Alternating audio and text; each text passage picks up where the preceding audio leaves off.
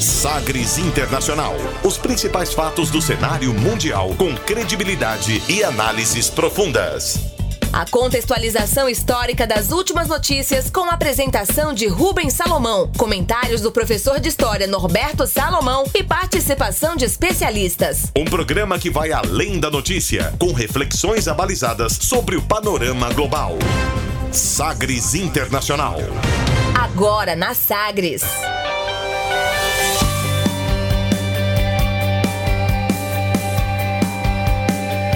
Olá, seja muito bem-vindo à 65 edição do Sagres Internacional. Eu sou Rubens Salomão e a partir de agora com você, ouvinte Sagres, os fatos precisos e análises credenciadas sobre os principais temas mundiais. E você confere nesta edição o tema do dia: Donald Trump contra OMS. Quais as possíveis consequências? Recorde de pacientes curados pode ser um sinal do fim da pior fase da epidemia da Covid-19 na Itália. A crise vai mudar a educação. Unesco acredita que o ensino nunca mais vai ser como antes. Contra novos surtos, OMS pede que países que decidirem relaxar o isolamento adotem intervalo de duas semanas entre cada estágio. Membros do governo da Nova Zelândia cortam o próprio salário em 20%. Entre outras informações, e ainda a música mais tocada nas paradas da Coreia do Sul. Fique ligado, Sagres Internacional está no ar. Você conectado com o mundo. Mundo. O mundo conectado a você. Sagres Internacional. E como sempre, o programa conta com a produção, comentários do professor de História e Geopolítica, Norberto Salomão. Oi, professor, tudo bem? Olá, Rubens, tudo bem? Olá, os ouvintes, tudo jóia? Vamos começar mais um programa, né? Vamos refletir aí sobre o cenário internacional, né? Vamos, vamos que vamos, que vamos né? É Pandemia aí. aí rolando e a gente vai repercutindo aqui informações do mundo inteiro, também aqui do Brasil. A gente começa o programa de hoje conferindo uma declaração de destaque nesta semana. Agora, as frases bem ou mal ditas por aí. Sim, pero la canción... Abre aspas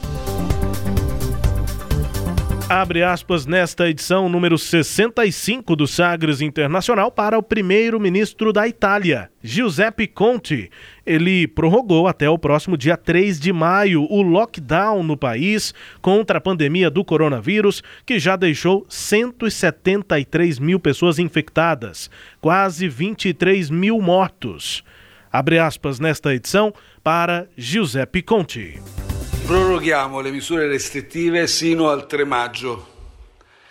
Una decisione difficile, ma una decisione necessaria di cui naturalmente mi assumo tutta la responsabilità politica. I segnali della curva epidemiologica sono incoraggianti.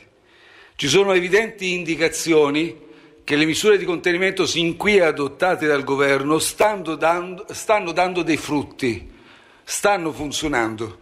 Se noi cedessimo adesso rischieremmo, come ci è stato anche raccomandato dai nostri esperti, che tutti i risultati positivi sin qui conseguiti potremmo perderli. Sarebbe una grande frustrazione per tutti perché dovremmo ripartire da capo e potete immaginare anche con un aumento del numero dei decessi e delle vittime. Oh, o che fa che dicessi? O che fa che dicessi? Abre aspas para entender o que foi que disse primeiro-ministro da Itália, Giuseppe Conte. Abre aspas. Estendemos as medidas restritivas até 3 de maio. Uma decisão difícil, mas uma decisão necessária, da qual, naturalmente, assumo total responsabilidade política. Os sinais da curva epidemiológica são encorajadores. Existem claras indicações de que as medidas de contenção adotadas pelo governo estão dando frutos, estão funcionando. Se desistirmos agora, arriscaremos. Como foi recomendado pelos nossos especialistas, podemos perder todos os resultados positivos alcançados até agora o que seria uma grande frustração para todos, pois recomeçaríamos a ter o número aumento no número de vítimas e de mortes. Fecha aspas, primeiro-ministro da Itália Giuseppe Conte, nesse momento em que a curva parece começar a, descer, a descender e, de fato, os números têm mostrado isso. Além dos altos, altos números de infectados e de mortos, a Itália apresentou nesta semana um recorde de pacientes curados, o que dá a esperança de que realmente o pior por lá já pode ter passado. Mesmo assim, o lockdown total, em que pessoas não podem sair às ruas, a não ser que tenham alguma justificativa prevista, continua até o dia 3 de maio ao anunciar a cura de mais de 2.500 contaminados pelo coronavírus em só um dia, o chefe de proteção civil da Itália, Angelo Borrelli, não escondeu a satisfação. O país mais castigado pela Covid-19 na Europa observa a quantidade de pacientes diminuir nas UTIs há um mês, o que pode ser um indício do fim da fase mais mortal da epidemia. Abre aspas, em 3 de abril, tínhamos 4.068 pacientes nas UTIs. Hoje temos um pouco mais de 2.800.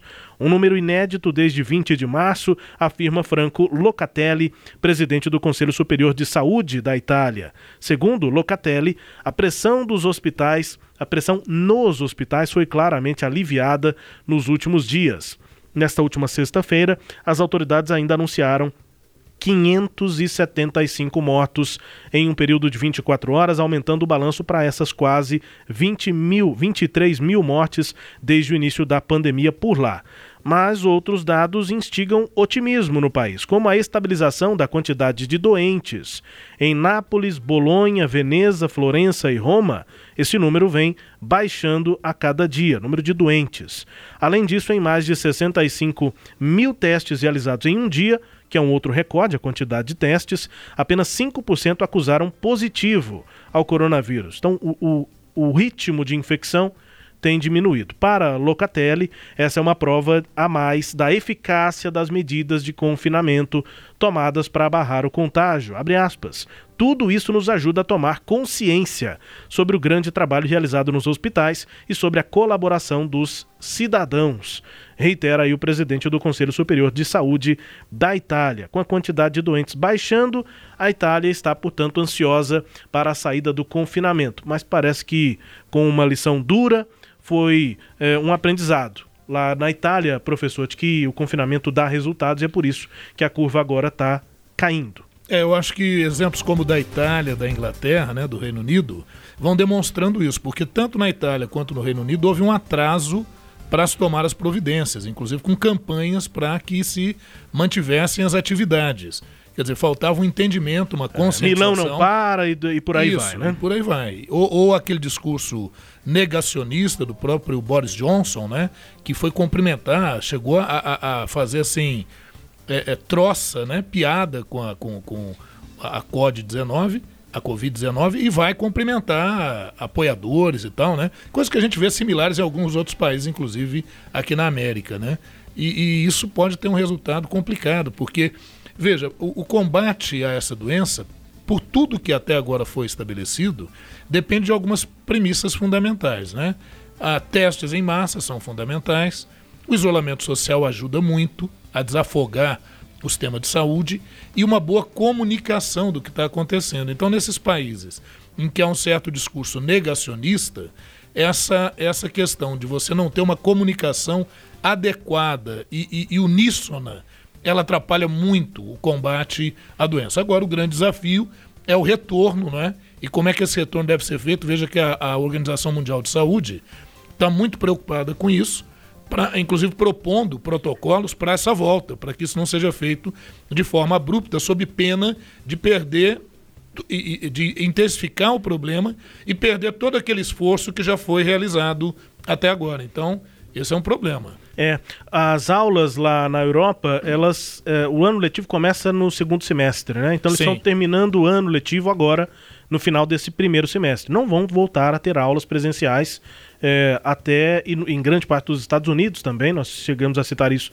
na última edição, não tem aulas para esse final de ano letivo na Europa é, para o fechamento do ano letivo. Só voltam em setembro para o próximo ano letivo, é como se fosse o nosso janeiro, fevereiro, para eles isso acontece isso em, em setembro. Então, essas medidas gradativas de volta à normalidade, elas vão acontecer de uma forma muito lenta, porque o lockdown termina no dia 3. Isso não quer dizer que o isolamento e o distanciamento social vão acabar no dia 3 de maio na Itália. Isso. O lockdown é, é completo, é quando as pessoas não podem sair de casa.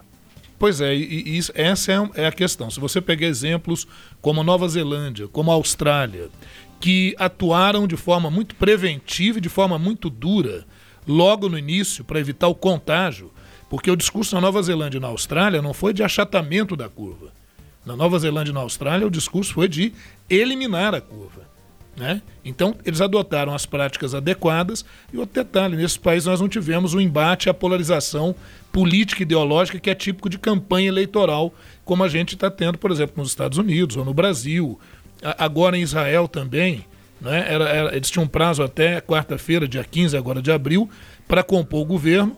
Nem o, o, o Gantz, nem o, o, o Netanyahu conseguiram chegar a uma conclusão. Pediram mais dois dias, quer dizer, a coisa talvez pode se desenrolar é, é, na segunda-feira. Se não acontecer isso, o parlamento, o Knesset lá, vai ter que escolher alguém. Se ele não escolher, nós vamos para a quarta eleição em Israel em um ano e meio. É, né? Mas o momento nem é tumultuado, tranquilo para realizar eleições, né? É, não, sossegado. Pandemia. Faz, virtual, né? É, não tem jeito, meu Deus. É, só para a gente finalizar esse quadro, abre aspas, estamos falando aqui da Itália e como as coisas estão andando por lá. É, números no mundo, né, professor? 2 milhões 256 mil infectados até amanhã deste sábado. É o último número aqui desta edição do Sagres Internacional a gente tem que fazer essa ressalva porque os números são atualizados muito rapidamente. Sim. Só para você ver, aqui no Brasil isso cresce a cada 24 horas, só que nos Estados Unidos também, mesmo na Itália em que a, a curva está descendente, também os números vão é, sendo atualizados, eles vão subindo. É, no mundo, menos de 600 mil pessoas estão recuperadas, dessas quase 2 milhões e 300 mil que pegaram a Covid-19, 570 mil estamos chegando perto de 600 mil pessoas recuperadas. E mortes, mais de 154 mil mortes. Esse é. número também vai sendo atualizado diariamente. Os Estados Unidos, nessa semana, bateu é, quase 4.600 mortes em um dia, em um período de 24 Isso. horas. Então, esse número é, ele é atualizado rapidamente. É, nesse momento, menos de 160 mil mortes no mundo pela Covid-19. É lógico que em torno disso tudo envolve algumas questões, né? É, é, fake news nas redes sociais aos montes, dizendo que esses números são números fraudados, para dizer que a epidemia é maior do que na verdade ela é. Né? Não sei a quem se interessaria, isso vai ficando no âmbito regional, cada um usando isso de acordo com o seu critério. É, né? E vem de lugares em que não, não a, o caos não é completo, como já é em Nova York, Isso, na Itália. Né? Aí nesses lugares é que abre brecha para alguém tipo falar coisa. alguma coisa é. como essa. Mas também está muito ligado a como é que o governo desses lugares lidou com a situação. Sim. Né? Porque a população, querendo ou não, ela, é, ela é muito influenciada por aquilo que o governo está colocando. Outra questão é esse, a questão da cura, né? que a, o número de elementos curados pela doença vem crescendo. Mas vamos pensar aqui também racionalmente. Isso é o natural, porque isso é a própria estatística dessa doença. O maior número de pessoas contagiadas, muitas talvez nem apresentem os sintomas da doença. É bom a gente falar, né? Eleva o astral, é muito legal. Mas o que a gente vai ter é isso mesmo. Com a graça do Altíssimo, né? o maior número de pessoas vai se curar. Quem contrai essa doença vai se curar. A, a questão que se coloca é a rapidez com que o vírus se propaga, o fato de você ter muitas pessoas é, contaminadas e apresentando sintomas ao mesmo tempo. Precisando aí, de leitos. Precisando de leitos e de respiradores. Na, na Rússia, nessa semana, acho que foi na quinta-feira, agora, dia 17. 16, Isso. 17? Na, é, quinta-feira foi dia 16. Pois é, os governadores, o governador de uma região da Rússia, chamada Vladimir, a região, mandou uma mensagem para o Putin dizendo: olha, nós estamos aqui com um risco muito grande, porque tem um milhão e meio de habitantes e eu só tenho 70 respiradores. E aí o Putin mandou uma resposta muito consoladora. Falou: é para isso que os governadores estão aí, para resolver esses desafios. É isso. Quer dizer, e aí? É. Né? Então esse é, um, esse é um problema, né? Sem dúvida. Bom, no nosso quadro abre aspas aqui, destaque para a Itália, a declaração de Giuseppe Conte, o lockdown lá continua até o próximo dia 3 de maio. E a curva já vai para sua descendente. Aí vem os impactos da economia e a perspectiva para retomada, para reabertura. Rubens, eu queria só acrescentar rapidinho uma coisa, que essa questão do lockdown, que não é o que nós estamos vivendo, nós estamos vivendo um isolamento brando. E aí nós muitos, não estamos nem em quarentena. Nem em quarentena, e muitos ficam pressionando para reabrir, para reabrir. Só dizendo, não, não sei se vai acontecer, mas pode acontecer. Se você reabre, como muitos estão querendo, dentro dessa pressão que muitos colocam, e que é compreensível pelas questões econômicas e até políticas, a gente pode ter o que aconteceu na Itália, o que aconteceu na Inglaterra, que é você ter um número enorme de casos e aí o governo, para poder controlar, o que, que, ele tem que fazer? Ele tem que retroceder ao máximo. Aí a gente vai ter lockdown de verdade, aí você vai ter isolamento de verdade. É, é, é, esse é o problema. Por isso que a coisa tem que ser levada passo a passo. Veja que o novo ministro que assumiu aqui no Brasil, ele já não chegou falando, ah, vamos liberar. Você vê que o estudo tem que ser feito com, com calma. O que demonstra que a própria demissão do, do, do Mandetta foi muito mais política do que propriamente com a forma como ele estava conduzindo o processo. Né? Nós ainda nesta edição vamos conferir a repercussão internacional dessa troca no Ministério da Saúde aqui no Brasil. Nosso quadro Brasil Internacional é a informação de destaque da semana, a troca no, ministro, no Ministério da Saúde e como é que isso repercutiu nos principais veículos de comunicação do mundo. Aqui no Sagres Internacional, depois do quadro Abre aspas, sempre o tema do dia. Navegando pelos mares da informação. Sagres Internacional.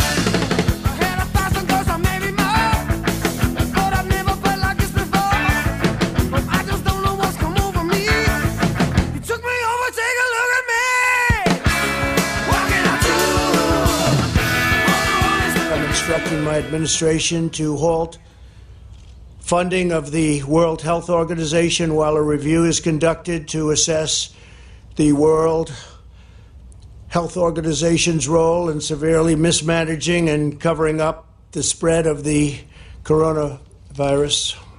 Everybody knows what's going on there. American taxpayers provide between 400 million and 500 million dollars per year to the WHO. In contrast, China contributes roughly 40 million dollars a year and even less. As the organization's leading sponsor, the United States has a duty to insist on full accountability. Nós estamos ouvindo aqui The Police, a música Next to You. Uh, neste tema do dia, nós estamos pegando músicas aqui que tem relação com distância, com o sofrimento causado pelo distanciamento e todas aqui falando sobre a famosa, velha e boa sofrência mas é uma sofrência que todos estão vivendo, né? Todos estamos vivendo nesse momento de isolamento. A gente fica longe das pessoas. Essa música do The Police é de 1978, Next to You, em inglês, próximo de você, perto de você. E aí o que a letra diz basicamente, um dos trechos, não aguento mais um dia quando você mora a muitos quilômetros de distância. Nada aqui me faz, é, não, nada aqui vai me fazer ficar. Você me assumiu, deixe-me encontrar. E aí no refrão, numa parte, ele diz: Tudo que eu quero é estar ao seu lado, acho que estou ficando louco. Muita gente que é namorado fica distante do, do seu parceiro, né, ou mesmo da família. Essa distância nesse momento é necessária e o The Police, com esse rock aí pauleira, digamos, já expressava essa insatisfação antes de quarentena. E aí ouvimos também Donald Trump que é, puxa o nosso tema do dia. Para traduzir o que disse o presidente dos Estados Unidos, estou orientando minha administração a parar o financiamento da Organização Mundial da Saúde enquanto uma revisão é conduzida para avaliar o papel da OMS e a severa má administração e no. É, acobertamento da disseminação do coronavírus. Todos sabem o que está ocorrendo lá os pagadores de impostos americanos provêm entre 400 e 500 milhões de dólares por ano para a OMS. Em contraste a isso, a China contribui com menos de 40 milhões. Assim, como principal financiador da organização, os Estados Unidos têm o dever de insistir em total res responsabilidade ética e, de, e que a organização cumpra a sua obrigação, é, que é essa palavra usada no final da, da declaração do, do Trump, não tem uma, uma tradução específica para o português, mas é como se fosse uma responsabilidade, responsabilidade ética ou uma obrigação que alguém tenha de cumprir é, porque um outro paga por isso, ou porque um outro tem esse direito. E aí essa outra parte tem de cumprir isso, tem de cumprir a obrigação, ou uma responsabilidade ética. Não é como se fosse uma lei, é uma palavra uhum. no, no, inglês que, que é como se fosse uma responsabilidade mesmo ética, assim, uma coisa mais forte do que só responsabilidade. E aí o Trump está fazendo essas cobranças é, por conta de acusações à China. É, o senhor percebi, professor, que ficou meio é, é, assim, querendo falar algo quando eu citei os números. Traduziu o que disse o Donald Trump: 400 a 500 milhões de dólares que saem dos Estados Unidos e que vão para a OMS, e ele faz essa comparação com quanto vai da China para a OMS: 40 milhões de dólares. É isso mesmo. A OMS é um órgão da ONU, foi criado em 7 de abril de 1948, justamente com essa função, né? De cuidar das questões da, da, de doenças pelo mundo, Após a Segunda Guerra Mundial já houve essa preocupação e lá mesmo, depois da Primeira Guerra Mundial, já havia essa preocupação com a contaminação, com as doenças. É bom lembrar que durante a Primeira Guerra Mundial nós tivemos a gripe espanhola, que não era espanhola na verdade, mas que ficou com esse nome. Surgiu no Kansas, nos Estados e, é, Unidos, né? Provavelmente, é, né? É, Essa é, aquela... é o que se apurou, pelo é, menos é o que se tem é porque, hoje, né? Rubens, é muito difícil você investigar a origem dessas doenças virais, né? Você tem uma, uma, uma certa complicação para poder fazer isso. Uhum. Né? E provavelmente sim, teria surgido lá. E aí se espalhou. A Espanha não estava na guerra, né, na Primeira Guerra, e dava notícias. A imprensa não cerceava as informações, ficou esse nome. Mas, enfim, sempre houve essa preocupação com um organismo internacional que lidasse com as questões da saúde. E aí foi constituída a OMS. E a OMS, ela, ela tem. Os países que compõem a ONU compõem a OMS. São 194 países. E esses países, por acordos internacionais, eles combinaram, porque para a coisa funcionar, cada um tem que dar a sua cota de contribuição. Então, todos os países que são participantes da ONU, eles participam também de uma assembleia, é, salvo uma outra exceção, mas eles participam também de uma assembleia, que é a Assembleia da, da Organização Mundial de Saúde, cuja sigla... São, são chamados Estados-membros? São Estados-membros. Beleza. São os países, são os, ou países-membros. Tá. Melhor países membros, né? Então, então os países membros têm de dar essa contribuição. Sim, de acordo com o seu percentual econômico, a sua participação econômica, a sua economia, né? o poder da sua economia e de acordo com a sua população, com as características da sua população. Por exemplo, o Brasil tem que contribuir com 2,9% para a OMS, né? daquilo que é o seu orçamento. Os Estados Unidos já colaboram com 22% do orçamento da OMS. Então, enquanto o Brasil tem que dar sete, porque não é uma moeda só. Uhum. Eles colocam em dólar e colocam em francos para que as oscilações cambiais não afetem a saúde financeira do órgão, porque esse órgão trabalha sempre com orçamento emergencial. Quer dizer, quando ele tem que lançar a mão do seu orçamento, é, assim, de uma forma imediata, é para uma coisa grande como, por exemplo, a, a, a, a pandemia. A, pandemia né? E, e o que, que acontece? Os Estados Unidos colaboram com um número considerável, é o maior contribuidor. Está atrasado também, está devendo, né? Não, não havia pago o, o de 2019 para 2020, então tem atraso. Na verdade, apenas 43 países dos 194 estão em dia, né? Com a, rigorosamente em dia com o seu carnê uhum. com a uhum. OMS. É, né? dá 20%, né? É, mas assim, há também contribuições voluntárias, que não são obrigatórias, inclusive desses países. Os Estados Unidos mesmo ele contribui, inclusive com recursos que não são só esses obrigatórios. Esse já é um ponto importante da gente entender nesse tema do dia. O Trump anunciou uma coisa que para muita gente fica meio solta, né? Como uhum. assim? Por que, que os Estados Unidos dão dinheiro para a OMS? Porque os Estados Unidos são bonzinhos?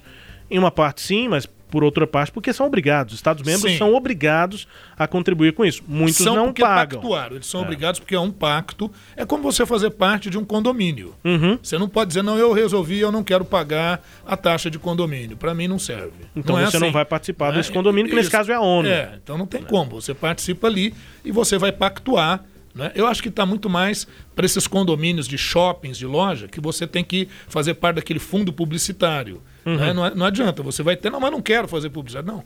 Para estar tá aqui, você tem que participar de todos os rateios que são feitos. Né? Agora, é, não é de forma injusta, cada um na sua proporção, e é para um aspecto mundial. Ah, mas é, o que, que eu tenho a ver com o mundo? Eu acho que o coronavírus demonstrou claramente o que, que a gente tem a ver com o mundo. Né? O Tedros Adhanom Ghebreyesus é o diretor-geral da Organização Mundial da Saúde, a OMS, e ele lamentou a decisão dos Estados Unidos de cortar o financiamento à entidade. Vamos ouvir em inglês. The United States of America has been a long-standing and generous friend to WHO, and we hope it will continue to be so. We regret the decision of the President of the United States to order a hold in funding to the World Health Organization. With support from the people and government of the United States, WHO works to improve the health of many of the world's poorest and most vulnerable people. Abre aspas para traduzir Tedros Adhanom Ghebreyesus. Os Estados Unidos têm sido há muito tempo um generoso amigo da OMS e esperamos que continue sendo. Nós lamentamos a decisão do presidente dos Estados Unidos de ordenar uma paralisação do financiamento para a Organização Mundial da Saúde. Com o suporte das pessoas e o governo dos Estados Unidos, a OMS trabalha para melhorar a saúde de muitas das pessoas mais pobres e vulneráveis no mundo. Fecha aspas aí para o diretor-geral da própria OMS.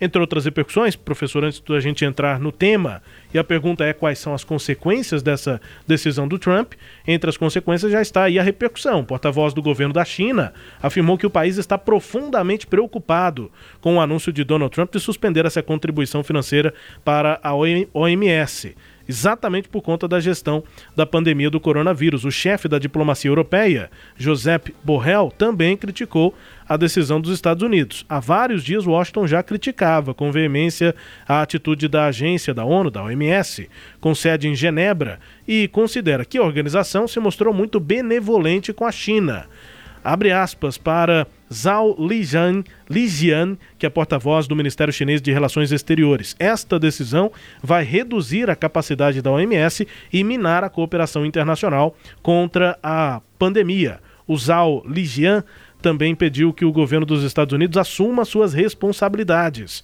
e obrigações com serenidade e apoie as ações internacionais lideradas pela OMS para aliviar esta pandemia. A Alemanha também criticou as decisões do governo americano. Devemos trabalhar juntos contra a Covid-19. Um dos melhores investimentos é reforçar as Nações Unidas, sobretudo a OMS, que tem pouco orçamento, por exemplo, para desenvolver e distribuir testes e vacinas. Fecha aspas para o ministro alemão das Relações Exteriores, Heiko Maas. No atual contexto de saúde, culpar não ajuda completou o chefe da diplomacia alemã, professor. Pois é, e, e a questão também é a seguinte: hum. se a culpa, se, se tem todo esse processo, o momento de investigar não é agora. Ou pode até investigar, mas sem você cortar auxílio por uma questão que é humanitária. Né? Então, é, a crítica realmente é muito forte em é porque, disso. porque o corte aconteceu por um motivo político, né? O próprio Donald Trump aponta motivos políticos da relação da OMS, suposta relação da OMS com a China. Sim. Agora, falta transparência, será, para o uso do dinheiro que é enviado pelos Estados Unidos lá para a OMS? Se a questão for essa, que se cobre transparência. Agora, cortar um recurso nesse momento de crise... Pois é, e o Donald Trump ele entrou no governo é, em 2016. 16, 2016. Eleição de 16 entrou em 2017. Isso, nós estamos em 2020. Agora que ele viu que falta transparência no OMS, agora que veio à tona isso para ele, ele não percebeu isso antes. A verdade, Rubens, é que o Donald Trump ele está em isolamento na política internacional. Ele gosta dessa situação porque isso agrada o eleitorado dele. Uhum. Só que agora nós vamos ter um teste muito grande. Se o eleitorado dele tem esse tamanho que ele imagina, porque um primeiro impacto é você votar em alguém porque ele representa ou uma renovação, ou porque ele é um outsider, quer dizer, é alguém que não é político, não é da linha política, então a gente precisa de alguém que não seja político, porque os políticos são corruptos dentro dessa mentalidade, você arrasta votos. Mas a gente não sabe até que ponto isso tem consistência. Isso vai começar a ser testado agora gradativamente, né? Então parece que ele está discursando para isso, para esse, esse público, né? Still.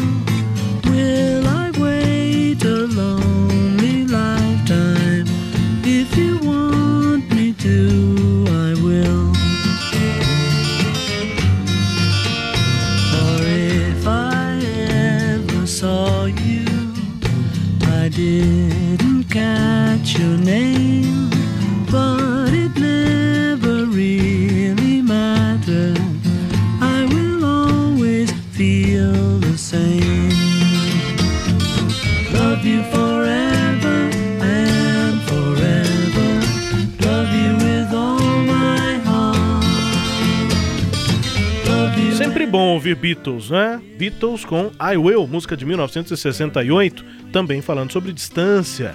Abre aspas. Quem sabe há quanto tempo eu te amo? Você sabe que eu ainda te amo. Vou esperar uma vida solitária. Se você quiser, eu vou. Que é essa tradução, I will.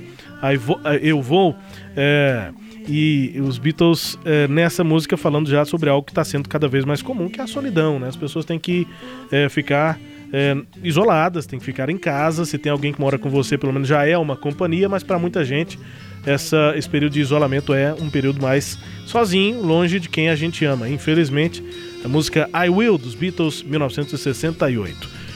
Professor, consequências então dessa decisão, né? E também é, quais são os próximos passos diante da é, do corte de recursos dos Estados Unidos para a OMS. Pois é, eu vou, eu, a gente vai fazer um caminho aqui bem rápido, que é o seguinte: primeiro, por que, que o Donald Trump está fazendo isso? Você vê que o Donald Trump ele foi negando gradativamente a questão do coronavírus. Ele falou que a doença estava sob controle, falou que ela jamais atingiria os Estados Unidos. É, em janeiro ele chegou a, a elogiar a China quando ele fechou aquele acordo comercial com a China em janeiro, no início de janeiro, ele elogiou o governo chinês pelos esforços em conter Uhum. o coronavírus. É porque a China já sabe do, do- do- da pandemia. Já era uma epidemia na China Sim. desde o final de novembro, oficialmente. Então por que, que agora ele mudou né, o seu discurso? O que, que aconteceu? É porque ele está tentando pegar isso como capital político para a campanha, ele está em plena campanha presidencial, e porque a proposta do Trump sempre foi mesmo nacionalista, para agradar esse público nacionalista, combatendo essa ideia do multilateralismo. Então ele vai se chocar com a ONU, ele vai se chocar com a OMS, né? A gente até conversava aqui em off, né, Rubens, você me falando como é que é essa, essa relação de presidentes norte-americanos com a ONU, normalmente ela sempre foi uma relação muito boa, porque os Estados Unidos é um dos grandes eh, organizadores da ONU, carro-chefe da ONU. Mas ocorreram momentos, por exemplo, no governo George W. Bush, quando os Estados Unidos descumpriu determinação do Conselho de Segurança da ONU e atacou o Iraque, por É, exemplo. Né? a- a- da minha memória, assim, do que eu me lembro, é, os Estados Unidos sempre foi o país com maior força dentro da ONU, então sempre conseguiu, em grande parte das ocasiões em que havia algum tipo de conflito, os interesses dos Estados Unidos saíam vitoriosos quando a ONU tinha que ser árbitra de alguma decisão, e quando alguma decisão da ONU é, de- desagradava, em vários momentos aconteceu, desagradava os interesses dos Estados Unidos, eles simplesmente passavam por cima das decisões da ONU, inclusive em ataques a outros países em guerras, né? É outra coisa. Os Estados Unidos também anda muito incomodado com a influência global que a China começa a ter. É. Então é uma forma de também queimar o filme da China, né? Estão vindo uma série de acusações de que o vírus foi feito em laboratório. Aí agora já saiu uma, uma primeira é, é, é, etapa de investigações sobre isso, dizendo que não, que muito provavelmente o vírus não é de laboratório. Né? Mas não dá para saber, é lógico que é preciso investigar tudo. Agora, essa decisão dele de suspender esse financiamento, olha, olha bem o caminho, né? Em janeiro, pouco depois dele assinar um acordo comercial com Pequim, ele elogiou a China por conter o vírus, como eu estava te falando. Depois, eh, a OMS, ele está dizendo que a OMS não avisou, que ela foi leniente e tal. O mundo recebeu todo tipo de informação falsa, um monte. Só que a OMS, ela já tinha avisado, ela avisou por várias vezes sobre o vírus. Logo em janeiro ela avisou. Né? No dia 30 de janeiro, a OMS, e aí é uma curiosidade, né, Rubens, que eu queria colocar, porque a sigla da OMS é- é- em inglês é WHO. Isso. Né? WHO, que em inglês é quem. Então, na, na plaquinha do, do Tedros, tá assim, WHO, é, WHO Directors General. Isso. Aí alguém olha ali e fala, mas esse WHO Quem é o diretor-geral? é, né? não é, é a OMS, é o diretor-geral da, da OMS, né? Exato. E, e- mas então, a OMS ela foi realizando avisos, avisou para os Estados Unidos. No dia 30 de janeiro, a OMS fez um aviso de que os países precisariam ficar atentos às suas fronteiras, à entrada e saída de pessoas, para tentar evitar a expansão do contágio. E nessa mesma, nessa mesma mensagem, é, a, a OMS ela avisou que os países poderiam fechar sim as suas fronteiras, mas deveriam avisar, né, conforme manda o artigo 43 da, da entidade, que se você for fechar a fronteira por causa de pandemia, por causa de algum aspecto sanitário, aspecto de saúde, o artigo 43, de, 43 de, determina que o país tem 48 horas para avisar o MS que está fazendo isso. Isso no dia 30 de janeiro. No dia 31 de janeiro, o Trump é, é, vetou voos da China para os Estados Unidos. E criticou, falou que a, a OMS estava criticando ele pela medida. O aviso do OMS foi feito antes dele tomar a decisão de fechar os, os voos para a China. E não era uma reação à decisão dele, era o contrário. É, então assim. A ele, ordem era inversa. Era inversa. Né? Aí ele coloca no discurso dele aqui que ele, nesse discurso mesmo que ele fez, ele chegou a falar assim: a China falou não fecha ó, a OMS falou não fecha as fronteiras com a China, por favor. Ele falou isso, que a, que a OMS pediu isso. A OMS não pediu isso, a OMS falou assim: se for fechar fronteiras para países, atenda ao artigo 43 do nosso estatuto, que diz que vocês têm 48 horas para nos avisar, para que a gente possa ter um levantamento claro disso, né? É, então ele, ele vai colocando uma série de fakes, né? Que o, o, o, o grande lance desse tipo de governante no mundo, infelizmente, é gerar confusão, é gerar desinformação. Né? Lembra até um comunicador antigo que teve no Brasil chamado Chacrinha, que ele dizia: Eu vim para confundir. então parece que essa é a ideia. E esse não é o melhor caminho para combater o vírus. Agora, o Trump recentemente falou né, nos Estados Unidos que ele mandava mais que os governadores, que ele tinha total autonomia para determinar ou não a abertura nos Estados Unidos. Aí depois ele teve que recuar. Então, as consequências disso. Primeiro, há um desgaste muito grande da figura do presidente Donald Trump. Né? É, a OMS ela vai sofrer um desfalque financeiro muito grande, mas certamente outros países vão tender a socorrê-la, inclusive entidades. Agora, há críticas à OMS. Há críticas de que a OMS facilita muito a vida das indústrias farmacêuticas que dão gordas contribuições para a OMS. Então você tem sim os contrapontos. Né? É, é, outro aspecto, outra consequência que a gente vê disso, Rubens, é essa confusão em termos da, da, da comunicação sobre a pandemia. Quer dizer, hoje se regulariza ou a gente pode ter esse processo se repetindo. Lembrar que nos Estados Unidos, o, o presidente Donald Trump colocou John Bolton para desmobilizar grande parte do sistema de saúde que havia nos Estados Unidos. E lá havia um departamento de endemias e epidemias. E a diretora desse departamento avisou, falou para o Donald Trump, falou, olha, a gente pode ter uma epidemia de gripe. Não falou do coronavírus, nem era isso que se tocava. Isso lá em 2017. Né? Aí ela foi demitida, acho que uma semana depois, mas ela perguntou: os Estados Unidos está preparado para uma epidemia de gripe? É, que pergunta, né? Depois a resposta chega de uma forma dura, com... né? Dura, sem dúvida. Dura. É, bom, última informação aqui nesse tema do dia, ainda sobre contribuições para a OMS, é sobre a contribuição do Brasil, né? Documentos oficiais da OMS apontam que o governo brasileiro não pagou as contribuições para a Agência Mundial de Saúde nos anos de 2019 e 2020. É sempre de um ano para o outro, né? Então, de 18 para 19 tem uma parcela referente ao ano de 19. Não caiu, essa parcela não pingou lá na conta da OMS. E na parcela deste ano, de 19 para 20, eh, também essa parcela não pingou. O Brasil, assim como os demais governos, são obrigados a contribuir para o orçamento da entidade, nós informamos isso aqui, e o governo, já na gestão Jair Bolsonaro, eh, deve 16 milhões e 100 mil reais eh, e outros. De, perdão, 16 milhões e 100 mil dólares Isso. e uma outra parcela, 16 milhões e 300 mil francos suíços. Um as partes é são sempre divididas em dólar e em francos para evitar as oscilações cambiais, que essas oscilações cambiais afetem o orçamento da OMS. É, em reais, coisa de 169 milhões de reais é a parcela do Brasil que está em atraso lá com a OMS. Isso. E outra coisa, né, Rubens, só nessa discussão, a OMS omitiu informações sobre o coronavírus juntamente com a China.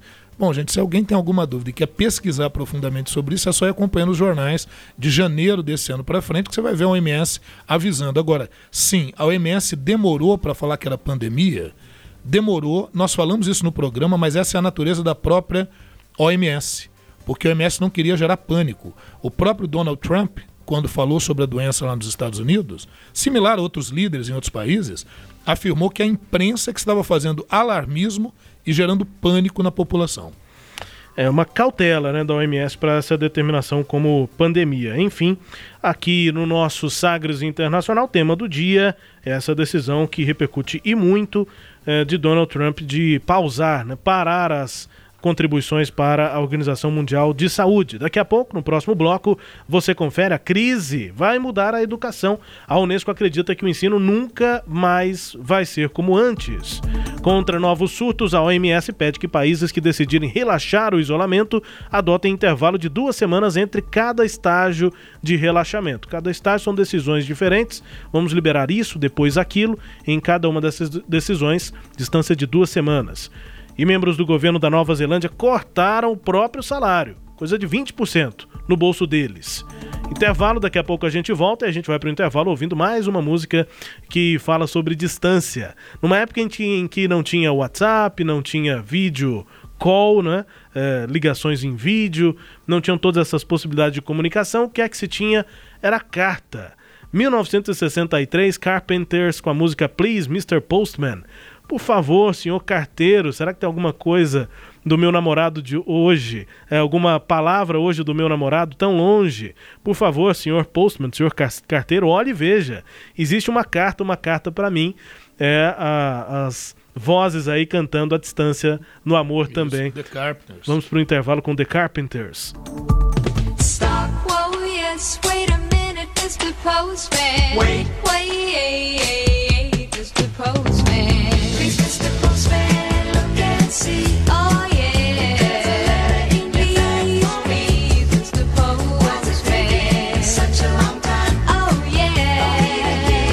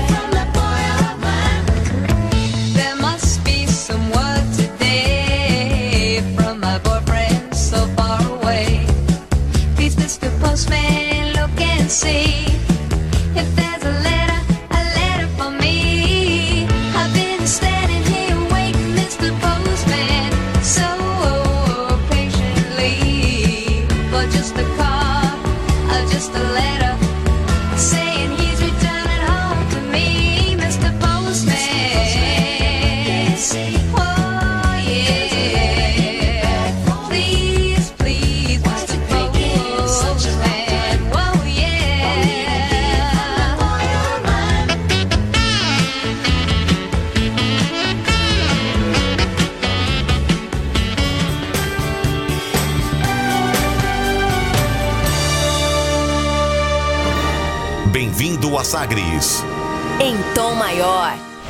Sexto com S de saudade.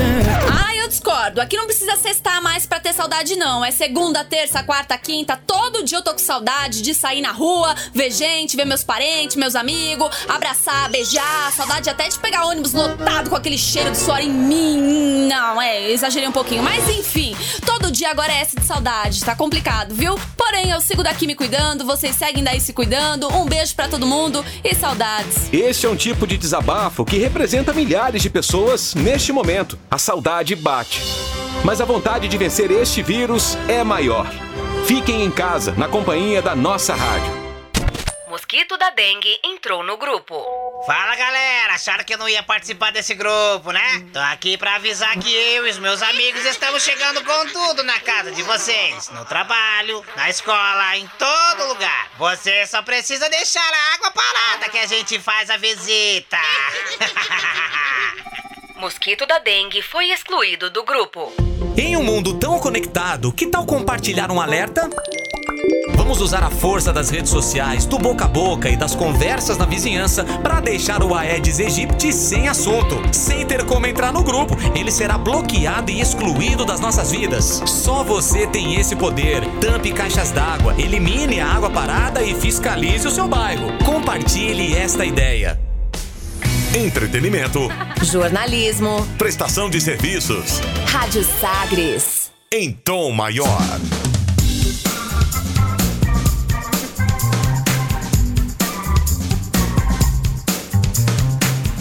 De volta com o Sagres Internacional nesta edição número 65. Comigo, Rubens Salomão, comentários do professor Norberto Salomão. partir de agora, para girar as informações pelo mundo. Velas ao mar. Quando no final de janeiro a China decidiu prolongar as férias escolares da primavera, poucos podiam imaginar que este seria o primeiro passo para uma revolução no ensino à escala global. Aos poucos, 191 países por todo o planeta foram fechando as escolas e o vírus mudou a vida de mais de 90% dos estudantes de todo o mundo. A rádio portuguesa TSF, numa entrevista a essa rádio, a diretora-geral adjunta para a educação da Organização das Nações Unidas para a Educação, a Ciência e a Cultura, a Unesco, italiana Stefania Giannini, diz que o cenário sem precedentes pode ser também uma oportunidade de mudar o futuro do ensino. Em Portugal, por exemplo, o terceiro período do ano letivo começou à distância para 2 milhões de alunos mas a medida também se estende a mais de 190 países em todo o mundo, afetando é, um, é, 1 bilhão e 600 milhões de estudantes e 60 milhões de professores. Esse texto aqui veio da Rádio de Portugal e lá eles falam 1.600 milhões o que dá 1 bilhão e 600 mil estudantes. A ex-reitora da Universidade de Perugia, na Itália, diz que ser professor nunca foi fácil, mas hoje é mais desafiante do que nunca.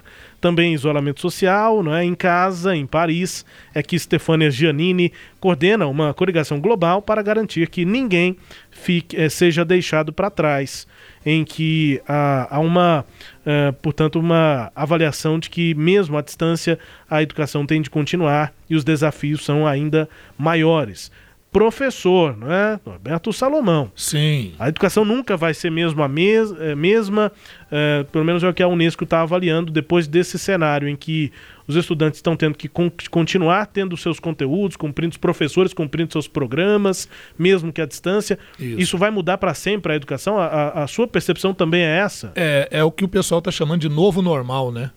Exato. Novo normal. É. Quer dizer, as coisas logo vão voltar ao normal. Só que esse normal que vai voltar não é o normal de antes, né? as coisas vão se modificar profundamente. E, e em termos do ensino, sem dúvida nenhuma, porque, veja, a, a, os professores agora, num primeiro momento o impacto foi muito forte.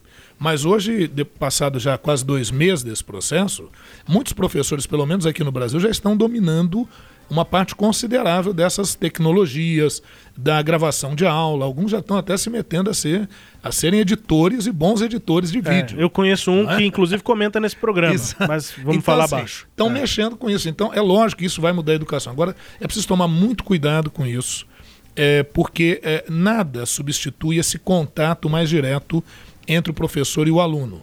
Então, essa é uma questão que vai ter que ser repensada. Eu acredito que as escolas, não de imediato, mas isso vai servindo como lição ao longo do tempo, ainda mais é, em uma sociedade que nós temos, com um número de veículos nas ruas imenso, já pode começar a pensar no seguinte: por que, que o aluno precisa, todos os alunos precisam ir ao mesmo tempo para o mesmo lugar para assistir aula? Você pode escalonar isso ao longo da semana, isso pode facilitar, inclusive, a questão da circulação nas cidades. Por exemplo, tem algumas aulas que você tem que ter presenciais. Aulas de laboratório, por exemplo, elas têm que ser presenciais. Agora, como eu disse, é preciso tomar muito cuidado porque tem que se pensar na relação professor-aluno, tem que se pensar que quando o pai vai trabalhar, ele quer deixar o filho dele numa instituição, ele quer deixar o filho dele em um local. Né? Tem que se pensar que para segmentos menos favorecidos da sociedade, a escola não é só um lugar de aprendizagem, a escola é um lugar de convívio social também e de alimentação, onde a pessoa come. Né? Tem gente que se matricula às vezes para comer na escola, para ter um lugar para comer. Ah, a escola pública né? período noturno é basicamente isso, não né? é isso? E tem que se verificar também quais vão ser as condições de trabalho do professor. Porque, por exemplo, se isso vai ser ressignificado, vai, vai ter que se ressignificar também quais efetivamente são as funções do professor, porque nesse momento, e nós que somos professores até entendemos, nós estamos acumulando uma série de funções que não são nossas. Né? De você gravar aula, de você editar aula, de você postar aula, de você fazer controle desses conteúdos. Quer dizer, uma pessoa só cuidar de tudo isso, né? Você virou uma, uma, uma produtora de conteúdo, uma produtora de conteúdo individual é. e tendo que produzir conteúdos variados. É, né? Então eu e os, todos os colegas, nós estamos trabalhando aí. Se o dia tem 24 horas, nós estamos trabalhando aí sem é, é, é exagerar, 15, 16 horas por dia para a gente dar conta desses Você, conteúdos. você multiplica o trabalho, né? Uma Exatamente. coisa é o professor entrar em sala de aula, tem um, um tempo de deslocamento, o tempo da própria aula, o tempo de tirar a dúvida do aluno, de corrigir uma prova, elaborar eh, as aulas, enfim, esse é um tempo. Agora, quando você tem que fazer tudo isso, mais a parte técnica e tecnológica de uma aula pela internet, aí já, Pois já é uma multiplicação do trabalho. É, é, e se o professor fosse um sacerdote, já seria pesado. Agora, o professor, é. além de professor, ele é, ele é marido, é esposa, é mãe, é pai. Né? Então, tem áreas que ficam, estão ficando prejudicadas nesse processo. Né? Então, tudo isso é preciso ser revisto. Então, vai mudar? Vai, mas vamos aí com uma certa parcimônia, muita calma nessa hora, para que a gente não exagere muito nisso, falar "Ah, agora a gente pode dar aula à distância e pronto, é por aí. Não, é mais um recurso, acho um recurso importante e valioso para que a gente utilize, mas com sempre fazendo essas reflexões e vendo as consequências disso. Pro professor e pro aluno, né? Sim, Convivência, pra tudo, tudo. Para dono de escola, para como é que a empresa vai lidar com isso. Olha, os países que amenizarem as restrições impostas para combater a disseminação do coronavírus deveriam esperar pelo menos duas semanas para avaliar o impacto de dessas mudanças antes de fazer novos, novas mudanças, novas eh, formas de afrouxar as medidas eh, de restrição. Pelo menos essa é a recomendação da OMS, a Organização Mundial da Saúde, recomendação que saiu nesta semana. Então, os países que querem eh, flexibilizar as restrições têm de tomar medidas a cada duas semanas. Essa é uma parte nova da atualização de estratégia mais recente. A Agência das Nações Unidas disse que o mundo está em uma conjuntura essencial da pandemia e que velocidade, escala e igualdade precisam ser os princípios centrais ao decidir que medidas vão ser necessárias. A velocidade, a escala e a igualdade da disseminação do vírus em cada um desses países. Todo país deveria implantar medidas abrangentes de saúde pública para manter um estado contínuo e sustentável de transmissão baixa ou até nula e preparar sua capacidade de sobrecarga para reagir rapidamente de forma a controlar qualquer surto, é o que aponta a OMS. Algumas das nações mais atingidas pelo vírus estão considerando suspender isolamentos e começar a transição para uma retomada da vida normal. A atualização da OMS disse que tais mudanças, tais medidas deveriam ser adotadas gradualmente, dando tempo para se avaliar o impacto antes de novos passos serem dados. Idealmente, haveria um mínimo de duas semanas, correspondente ao período de incubação da Covid-19, 14 dias, entre cada fase da transição, para haver tempo suficiente para se entender o risco de novos surtos e reagir adequadamente, afirmou a organização. A OMS alertou que o risco de reintrodução e ressurgimento da doença vai continuar, professor. Sim, você vê que ainda hoje tem dúvida se uma pessoa que já pegou a Covid-19 pode ser contaminada novamente. Alguns especialistas falam que não, outros dizem que é raro, mas que é possível. A gente teve notícia de um outro caso. E essa questão da, da, da retomada das atividades, né, que deve ser realmente feita com muito cuidado, por quem? Sob pena de você ter que voltar e voltar de uma forma mais rigorosa, um isolamento praticamente absoluto. A gente tinha comentado isso logo no início do programa. Né? É porque se você flexibiliza, se essas medidas vão saindo num período menor do que esse que a OMS, OMS recomenda de duas semanas, digamos que em uma semana você libera é, uma parte do comércio, e já na semana seguinte você libera uma outra parte do comércio. Então nessa primeira semana você tem um aumento no número de pessoas e potencialmente um aumento na disseminação do vírus. Então seria interessante que por duas semanas você avalie qual é o impacto desse aumento Isso. de circulação de pessoas, porque esse é o período de incubação do vírus. Espere duas semanas, 14 dias, e aí avalie os números de infecção, número de casos, número de mortes. Depois dessas duas semanas, a coisa não aumentou tanto, ou a coisa está um pouco né, como era esperado, como era previsto pelas autoridades de saúde, bom, então depois de duas semanas abre-se essa outra parte. Se for uma semana de tempo, ah, essa, esse aumento da disseminação, que é sempre posterior ao aumento da circulação, porque os números são sempre atrasados, a gente nunca sabe eh, o resultado do teste na hora que ele é feito, então tem um tempo até a gente ter certeza dos números. Se for uma semana, eh, a cada semana novas medidas forem tomadas, a gente perde o controle e lá na frente o impacto pode ser muito grande. Isso. Em Goiás nós estamos exatamente nesse momento. É. Segunda-feira, agora, dia 20, é, um novo decreto vai ser publicado e com uma flexibilização de alguma parte do comércio. A gente está aguardando para saber ainda. Mas uma nova medida, é o que a OMS recomenda, depois desse decreto do dia 20, só lá é, no início do mês de é, maio. Maio. Vamos ver quando seria? Dia 20, depois dia 27, uma semana, dia 4 de maio Isso. seria outra semana, duas semanas é o prazo da OMS. E Rubens, vamos resumir assim rapidamente. Olha o que acontece. Pô, mas que negócio chato esse trem de isolamento. Nem sei se esse vírus atinge assim e tal. A coisa é muito simples. Se o sistema de saúde conseguisse atender todo mundo, não precisaria de isolamento. A, a grande questão está nessa equação que não fecha. O número e a propagação da doença e a capacidade do sistema de saúde. Aliás, aproveitando isso, é, é parabenizar, elogiar, desejar a melhor sorte possível para todos esses profissionais de saúde, médicos, enfermeiros, que são pessoas que estão na linha de frente e que, obviamente, são os que sofrem um impacto muito forte disso. Né? É, é- é outro saldo negativo dessa doença é o número de profissionais da saúde pelo mundo que perderam a vida justamente tentando cuidar, combater né, a, a, a, a doença. né? Grande parte dos infectados são profissionais da saúde que estão lidando exatamente na linha de Exato. frente, né? A primeira-ministra da Nova Zelândia, Jacinda Ardern, ah, ministros e executivos do governo lá da Nova Zelândia resolveram cortar os próprios salários em 20% nos próximos seis meses. Os escritórios, escolas e serviços não essenciais da Nova Zelândia foram fechados nas últimas três semanas e a atividade econômica vai ser paralisada, porque o país realiza um dos mais rígidos bloqueios do mundo. Devido à desaceleração global e doméstica, o governo previu que vai haver desemprego no país. Reconhecemos que os neozelan- neozelandeses que dependem de salários enfrentam cortes nos pagamentos ou perderam seus empregos por conta da pandemia global, disse a Jacinda Arden em uma entrevista coletiva nesta semana.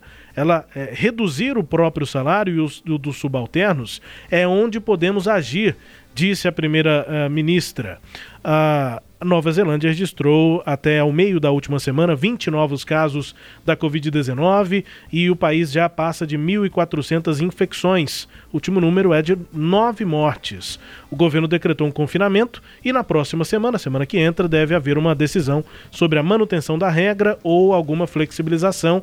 Há discussões a respeito de um abrandamento o que possibilitaria a volta de atividades econômicas consideradas seguras. O orçamento ao ano, eh, que vai ser anunciado no próximo dia 14 de maio, prevendo o orçamento para o ano que vem, vai ser feito já com uma previsão de recuperação econômica eh, sendo prioridade. Então, os orçamentos da Nova Zelândia pensam na recuperação Sim. como prioridade. eh, essa é uma pressão grande que é feita aqui no Brasil, né? Por que, que os políticos não cortam o próprio salário e Sim. tal? Na Nova Zelândia aconteceu. Sim, já pode servir de exemplo, quem sabe é uma boa ideia, né? E a Jacinta Arden é novíssima, né? Acho que ela tem 34, É. 30 e poucos anos, teve filho recentemente, está com um filho novinho aí, né? E, e mas firme, tomando um posicionamento firme, porque lá na Nova Zelândia não se engane, há pressão também para que as atividades retornem, porque obviamente, não é, Rubens? A questão do comércio, da economia, ela é dramática. A gente compreende isso, né? Agora não pode é perder a cabeça, né? É, nós ouvimos a Jacinda Arden aqui quando daquela tragédia, né, um atentado terrorista lá é, Sim. na Nova Zelândia. Uma terrível situação. A gente ouviu ela aqui, in- inclusive numa resposta rápida que foi dada pela Nova Zelândia àquela, àquela ameaça. Agora, a Nova Zelândia é um conjunto de ilhas, né? São Sim. duas grandes ilhas, tem umas Sim. outras menorzinhas, então assim, Oceania. você está isolado. Querendo ou não, você É. tem uma possibilidade de manter restrições, é, lockdown se for necessário, mas manter a coisa sob controle dentro do seu país, que é uma ilha. Então você tem algum É o caso- nível é caso geográfico Japão, de, de é. isolamento. É o caso do Japão que foi postergando, aí agora não teve como, né? Teve que fechar. Agora é diferente. Se o Japão tivesse adotado as medidas que a Nova Zelândia tomou, porque o, o, o Shinzo Abe lá, ele, ele se demorou um pouquinho. Não, aqui está sob controle, a gente consegue controlar. Mas é isso. A, a- diferença da Nova Zelândia e da Austrália é isso. Eles não esperaram que o surto se agravasse. Eles não ficaram com aquela ideia de, ah, se começar a gente tenta achatar a curva. Eles quiseram matar a coisa na raiz e parece. Isso é alvo de estudo, isso está sendo bem sucedido. Ainda é muito cedo, isso tem que tabular todos esses dados, fazer estudos comparativos né, para ver se qual seria o melhor método. A verdade é essa, Rubens, não há ainda hoje no mundo uma verdade assim pronta e acabada sobre qual o melhor método. Você tem um protocolo que parece ser o, o- o mais adequado para as circunstâncias atuais.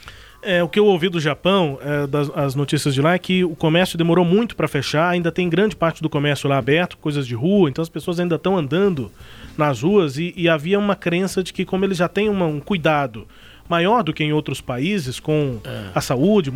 É, Higiene. muito comum lá eles usarem máscara nas ruas. ah, Grande Sim. parte da população Deixa já usa. sapato sempre fora da casa. É, então eles né? eh, imaginavam que esses costumes seriam já suficientes, ou pelo menos ajudariam para que o vírus não se propagasse tão rapidamente. Só que com a movimentação nas ruas, não tem jeito. ah, o vírus acabou se propagando e os números estão ficando cada vez mais preocupantes no Japão e as medidas mais restritivas estão chegando também por lá, a famosa Terra do Sol Nascente, né? Vamos aqui na edição 65 do Sagres Internacional conferir notícias do Brasil. O Ernesto nos convidou. Brasil Internacional. Jornais do mundo repercutiram a demissão de Luiz Henrique Mandetta do cargo do ministro da Saúde. Anunciada na tarde da última quinta-feira, Nelson Teich é o novo ministro. A imprensa internacional destacou a troca no ministério em plena pandemia de Covid-19 e os desentendimentos com o presidente Jair Bolsonaro. Os entendimentos do Mandetta com o Bolsonaro enquanto ele ainda estava no cargo. Vamos aqui a alguns dos veículos. The Guardian no Reino Unido, Bolsonaro. ah, o título né, diz o seguinte: eh, que disputas sobre a resposta ao surto de coronavírus motivaram a demissão do ministro. Eh, e a reportagem também destacou que o presidente brasileiro minimizou o impacto da Covid-19, enquanto que Mandetta defendia o distanciamento físico. O Guardian publicou, no dia anterior à demissão do ministro, um editorial duro em relação ao governo brasileiro, em que criticava a atuação de Bolsonaro frente à pandemia e o aumento de casos no Brasil. O, nesse editorial, antes da demissão do ministro, o The Guardian apontava o Bolsonaro como sendo o pior líder no mundo no tratamento à pandemia de Covid-19. Tem uma concorrência aí, né, professor? Tem Turcomenistão, tem Nicarágua, mas pensando em democracias. Tem o próprio Trump. Tem o próprio, próprio Trump. Donald Trump, Mas o- né? o, Trump passou, a gente detalhou isso aqui, passou por uma eh, transformação no discurso e agora que ele voltou É mais a criticar. né? É. É. Mas enfim, o, o Bolsonaro está disputando segundo o editorial do The Guardian. Vou continuar passando aqui. O Washington Post nos Estados Unidos destaca no título da reportagem que a demissão de Mandetta ocorre enquanto a disputa complica a resposta do Brasil à pandemia. O Washington Post, portanto, destacando a disputa política, eh, prejudicando as ações técnicas eh, de busca aí por eh, controlar a disseminação do vírus.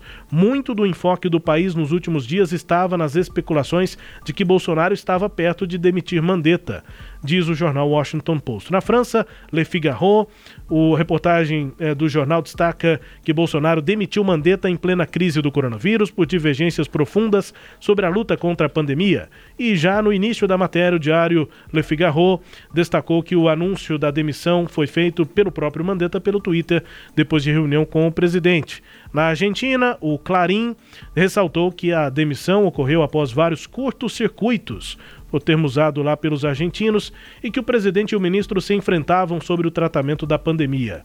O jornal argentino também mostrou que houve panelaços após o anúncio da saída de Mandetta. O Zit- Zeitung, da Alemanha, eh, disse que a demissão ocorreu por divergências em relação aos esforços do governo para conter o coronavírus. Reportagem ressalta que Mandetta é médico e o compara a Anton, Anthony Fauci, o especialista da Casa Branca constantemente em rota de colisão com Donald Trump. É, só que o Fauci acaba não sendo demitido, né? Lá um conselho, um conselho é, fala para Donald Trump as orientações técnicas e o Fauci está lá para fazer essas orientações. Nesse caso aqui não é um conselho, é, um ministério. Mas o Trump já o criticou também. Eles estão em rota de colisão, como destacou lá o jornal alemão. Repercussão pelo mundo. É isso. A repercussão, óbvio, seria essa mesma.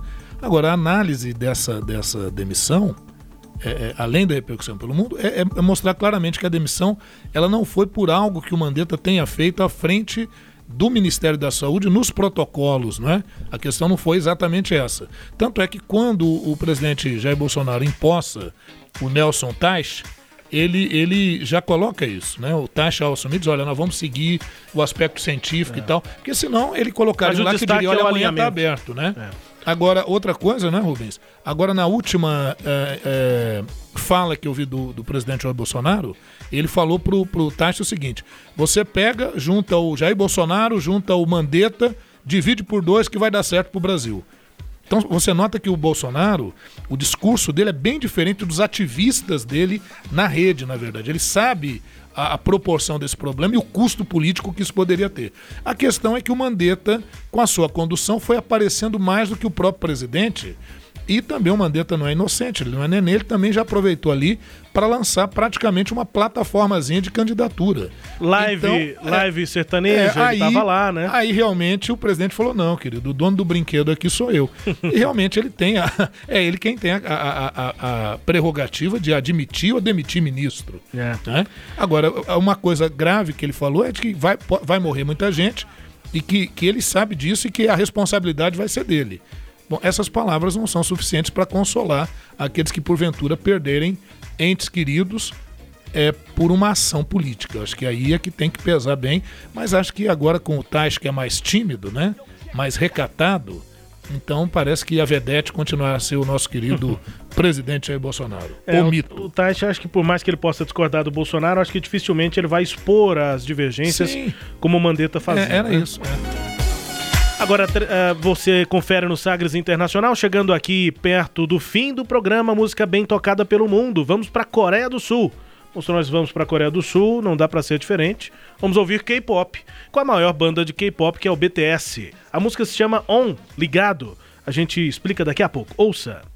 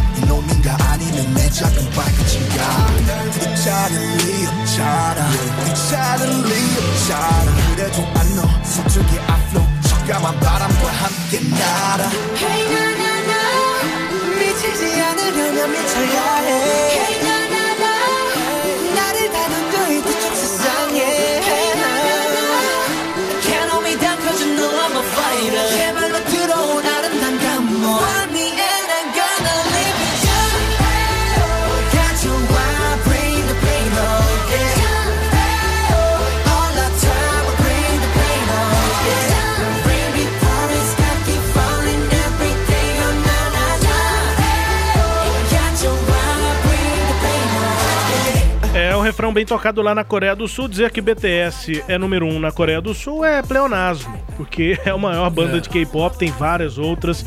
Nós já ouvimos aqui, fizemos até uma, alguns programas citando a história do K-pop e tudo, né? Mas é uma, uma indústria fortíssima, é, construção de bandas muito boas. É, eu, particularmente, não gostei tanto dessa música, eu não sou um fã de K-pop. É, os, os, adolescentes aqui no Brasil e no mundo inteiro adoram, né? Tem uma, um fã-clube, fãs-clubes gigantes. É, e, e, tem de fato uma qualidade na parte da indústria musical muito grande. É, Se for pensar indústria em, cultural, é, né? em, em, qualidade de construção de bandas e de músicas, o K-pop é referência mundial. Essa música especificamente fala de sofrência, mas também é, de uma certa, é, como se diz, música de autoajuda.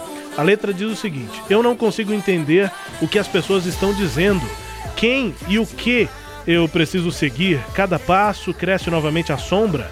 Qual vai ser o lugar em que vou abrir meus olhos? Talvez Seul, que é a capital da Coreia do Sul, Nova York ou Paris? Eu levanto meio desequilibrado.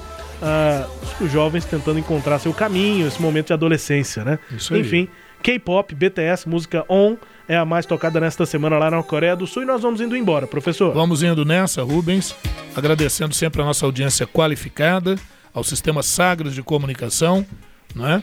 É, mandar um grande abraço a todos aqueles que estão sempre ligadinhos aqui conosco.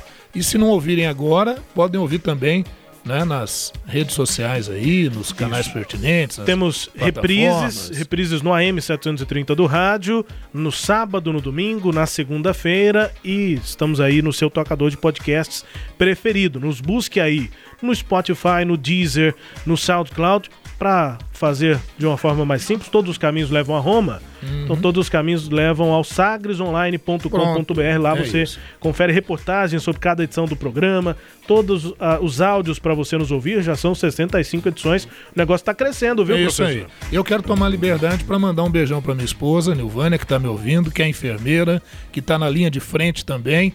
Força aí, guerreira. Tamo um, junto. Um beijo, Nil. Tudo de bom sempre e bom trabalho. Conte com a gente com o que, para o que precisar aqui. E claro, né, cumprimentando a Nilvânia, a Nil, cumprimentar todos os profissionais da saúde da que estão na, saúde, na linha de frente aí. Tchau, É professor. aí. Tchau, tchau. Grande abraço, obrigado pela sua audiência aqui. Até a próxima edição. Você ouviu Sagres Internacional. Os principais fatos do cenário mundial com credibilidade e análises profundas.